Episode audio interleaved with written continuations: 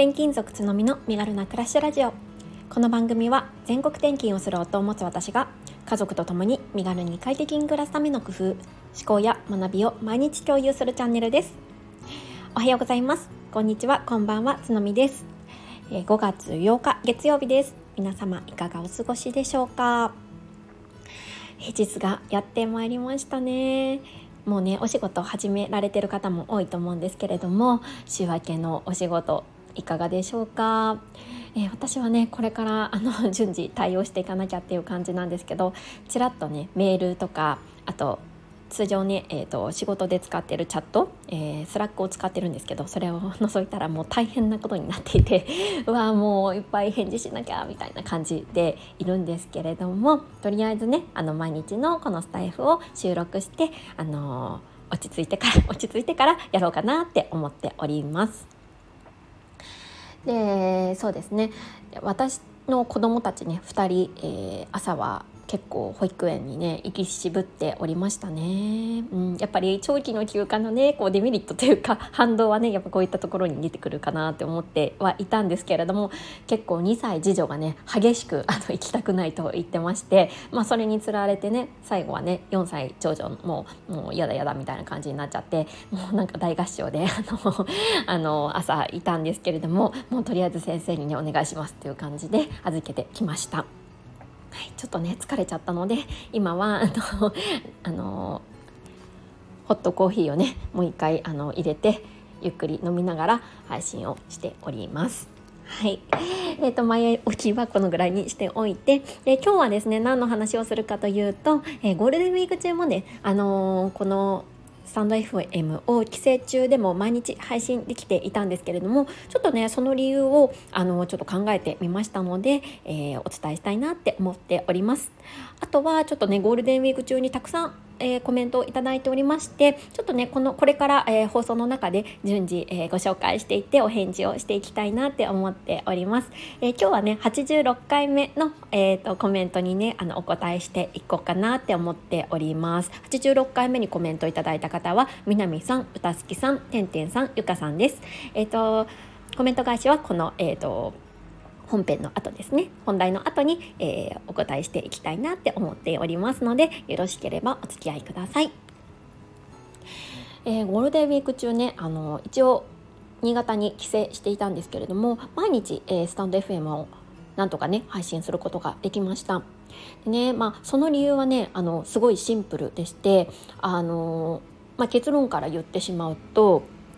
まあ、完成度を高く求めないっていうことですね。うん、もう自分の中でそうだなだいたい50点ぐらいの点数がつけられればもう配信しちゃっていました。前もねあのお話ししたかもしれないんですけれども、えー、私は基本的にこの、えー、収録ね一発撮りっていうのを心がけています。でまあどうしてもちょっと子供が乱入しちゃうとかなんかすごい外の音が気になるって言った時とかあとねあのこう言葉が出てこないこれ何て言うんだっけみたいな時は一回止めてっていうのはするんですけどあんまりねこの何て言うんですかねこう編集のこうハサミみたいなボタンのやつとか使ったことはありません。うんまあ、だからこそその多分配信するまでのうーんハードルがすごい低い低くしているんですよね。うん、これがやっぱり大きいのかなって思います。まあ、とにかく何かおしゃべりできれば OK って自分に課しているのであの毎日できたのかなって思うんですよね。あとなんかこれね気づいたんですけど自分がこの放送結構うまくしゃべれたっていうものとあこれもう全然ダメだったっていうものをねこうアナリティクスでこう比較してみたんですよ。なんかそしたら意外にもわこれ全然ダメだったっていうものの方があのいいね数が多かったりとかなんかこうね視聴されてる関数が多かったりとかまあはたまたねそんなに差はなかったりとかするんですよね。そうだからなんかこう自分がこう力を入れて放送した回が必ずしもいいものになるとは限らないっていうことがなんかこうねあの数字として出てきたのでまあねそこがね結構大きいのかななんて思ってます。だから、まあ、とにかくねあのゴールデンウィーク中はその日その日にこう感じたこととか考えたことそれからインプットできたことっていうのをやっぱり発信するっていうことを重視していたのであまりねその完成度っていうのは あの高く設定してなかったことが毎日配信できた要因かなってあの振り返ると思いました。うんはい、こんなところですかね。はい、では、えーと、ここからねコメント返しをさせていただきます。えー、先ほどもちょっとお伝えしたんですけれども86回目の放送「新幹線飛行機ワンオペ規制を振り返る」にコメントをいただきました。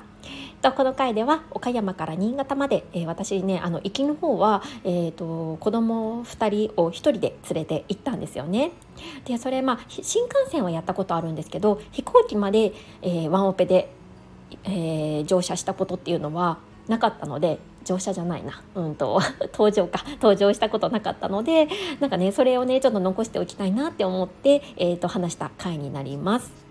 えー、まずゆかさんです。つのみさん、長旅お疲れ様です。私もいつか母子旅行したいと思っているので参考になりました。飛行機のサポート、充実具合いいですね。新幹線とはまた違う。そして私もスタバでチャイを飲んだことがないのですが、最近チャイの話を聞くことが多くて、今度、えー、次はチャイにしようと思っていましたということですね。ゆかさんありがとうございます。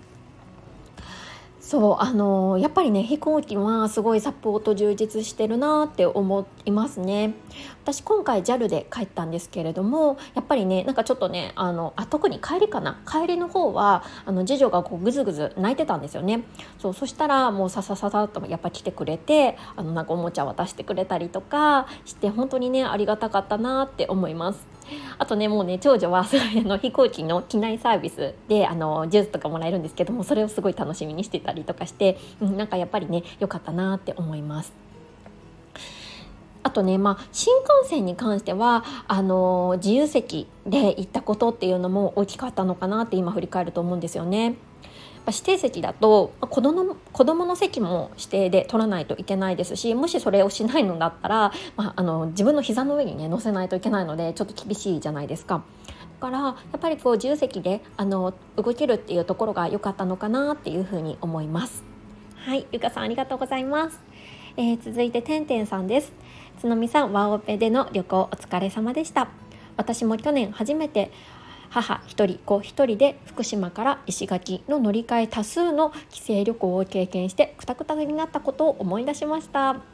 時間帯の選び方やスケジュールの組み方大切ですよねそしてチャイラテほっとしますよね。ゆっくりご実家で過ごされてくださいね。ということでコメントをいただいてました。てんてんさんありがとうございます。あそうそう。あとあのチャイチャイラテね。あのゆかさんもねあのコメントでいただいてたんですけど。そうチャイね。なんか最近なんか話聞くの多いんですよね。なんでだろう。流行ってんのかな？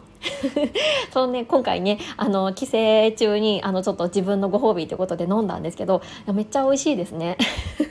なんかちょっとほのほのかに甘甘くてでなんかやっぱスパイスが効いていていいなって思いました。なんかチャイもねあの自宅でね飲めそうなので今度ねあのいろいろ調べて飲みたいななんて思いました。でそれから、えー、てんてんさんもねあの石垣までえっ、ー、とワンオペで帰省されたことがあるっていうことでいや石垣だとどうなんだろう。福島からだと確かにいっぱい乗り換えありそうですよね。とりあえず那覇まで行くのかな。なんか大変そうですけど。ねやっぱりこうでも一人でやるからこそなんかいろいろねこう学びもありますよね。うん。あとやっぱりこうちっちゃいねあのお子さんの場合は時間帯とかが結構ねあのお昼寝のタイミングとかがね重要なのかななんて思ってます。ねてんてんさんもありがとうございます。はい、続いて歌好きさんです。つのみさんこんばんは。ワンオペ旅行お疲れ様でした。どうだったかなと気になっていました。飛行機でのサポート体制ありがたいですね。スタバはラテしか飲んだことはないので、次はチャイを飲んでみようと思います。ということで、歌好きさんありがとうございます。そうなんですよ。やっぱりね、飛行機のサポート体制ありがたいなって思いました。えーと、私はですねそのさっきも言ったように JAL なんですけどこの JAL を利用してる理由はあの JAL カードをねあの家族で使ってるんですよね。であのマイルをねあの普段のお買い物とか、まあ、あの電気料金とかの引き落としでやってるので、まあ、いわゆるこうリクマイラーっていうのかなこうマイルを貯めてその貯めたマイルであの飛行機に乗ってるから、まあ、JAL とかねあのそういうあのブランドのものがあの使えるんですけれどもなんかやっぱりこうそのマイルを貯める前っていうのはあの比較的安いあの今航空会社っていっぱいあるじゃないですかあのピーチエアラインズとかあのいろいろあると思うんですけどそれを使っていたんですよね。うん、なんかねそれもやっぱりすごい手軽で安くてすごいいいなって思ったんですけどやっぱりその機内サービスっていう点ではやっぱコストカットされてる部分があるのでないあの飛行機会社が多いのかななんて思います。だからそうするとやっぱねどうしてもこう子連れだとやっぱそこがねあのなないとねあの難しい部分もあったりするのかななんて今回ねちょっとふと思ったんですけれどもそう私はねマイルを使っているので、まあ、こんな感じで今回は規制をしました。はい、歌すきさんありがとうございます。はい、えー、最後ね、南さんです。つのみさん、ワンオペ規制お疲れ様でした。一人で子供二人連れは負担が多いと思うけど、サポートを得ながらいろんな乗り物を楽しめたみたいですね。私も家でチャイを飲んでるから、つのみさんがチャイの話をしてるって嬉しくなりました。ということで、えー、コメントいただいてます。つのみさんありが、あ、えっ、ー、と、南さんありがとうございます。つのみさんありがとうございますって自分、自分の名前言っちゃった。すいません。はい。で、えっ、と、そうなんですよ。今回ね、いろんな乗り物をあの楽しめたので、特に長女4歳長女はあの楽しかったみたいですね。きっとねあの乗り物好きのあの男の子とかはねさらに楽しめるんじゃないかななんて思いました。でそう南さんがあのチャイの話をされてるの私聞きました。なんかねそれも相まってなんかすごいチャイっていうのが頭の中にあったんですよね。なんかすごい最近チャイの話聞くと思って。あの飲んだのが結構ねきっかけの一つですね。はい南さんあの素敵なきっかけをくださってありがとうございました。はい、えーとね、今日はここまでになります。またね、あの順次コメントの方は返してあの行きたいと思いますので、よろしくお願いします。はい、で最後にあのお知らせをさせてください。えっ、とね、5月27日土曜日ですね。えっ、とコラボ生配信をさせていただきます。初めてです。パチパチパチ。えー、誰とするかというと,、えーと、皆様おなじみの あのアウトゆかのアウトプットラジオをされていらっしゃいますワーママゆかさんですねゆかさんですね。うん、えっ、ー、とと,、えーと、一緒にコラボ生配信をします。ゆかさんは、えーと、私の住んでる岡山在住同じ、えーと地域にお住まいなのであのこれが実現するんですよね実はねリアルで会うのは2回目になりますで次はぜひねあのコラボで配信しようっていう話をしていてあの今月末にねそれが叶いそうなのであの今回お知らせをさせていただきました。えーと、時間はね多分うんと15時ぐらいになるかなって思います。えーと、もしねちょっとお時間に余裕のある方はぜひぜひちょっとスケジュールを開けていただいてまだねちょっと先なんですけれども5月27日になりますのであの遊びに来ていただけるととっても嬉しいです。また近くなりましたら、えーと告知をさせていただきますのでよろしくお願いします。はい、えー、今日はここまでになります、えー、今週もね1週間頑張っていきましょう。私も頑張ります、えー、それではまた明日。